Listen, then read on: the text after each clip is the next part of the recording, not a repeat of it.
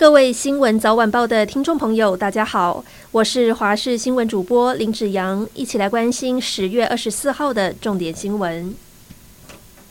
今天国内新增两万六千三百三十六例本土病例，还有六十二人死亡。随着本土疫情持续趋缓，指挥中心宣布，十一月七号开始放宽防疫措施，包括确诊者七加七改为七加零，同住接触者一律改为零加七自主防疫。至于外界关心口罩令何时能够松绑，王必胜表示，要等到疫情稳定下降才会讨论。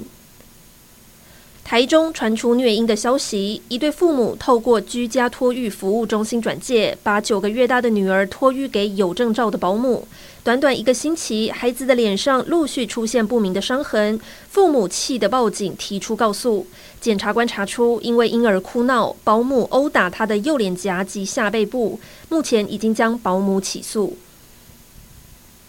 疫苗采购争议持续延烧，国民党立委蒋万安二十二号在网络节目默写出疫苗保密协议除外条款。今天在立法院设福卫环委员会引来执政党立委炮轰，认为蒋万安违法抄录、断章取义，并且片面公布，因此临时提案重启疫苗采购调阅小组。蒋万安则是回应，从政府官员到党团都在围剿他，但是他无所畏惧。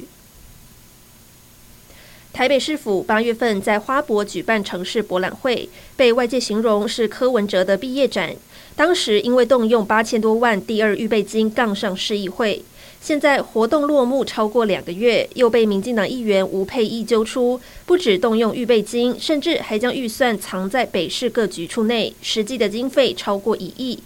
对此，任内负责督导的黄珊珊亲上火线回击，他表示动用预备金于法有据。北市府则表示，各局处的预算去年八月送审，没有回避监督，一切依法行政。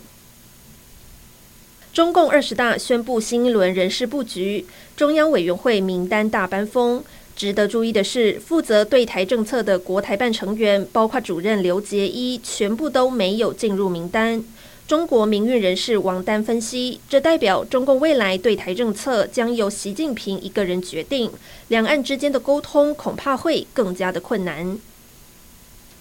俄罗斯最近针对乌克兰的能源设施频频发动攻击，导致乌克兰有多座城市无电可用。根据乌克兰官方表示，目前全国有超过一百五十万户断电。能源设施遭到严重破坏，部分地区不只是没电，也没有水、没有瓦斯可以用，民众的处境相当的艰困。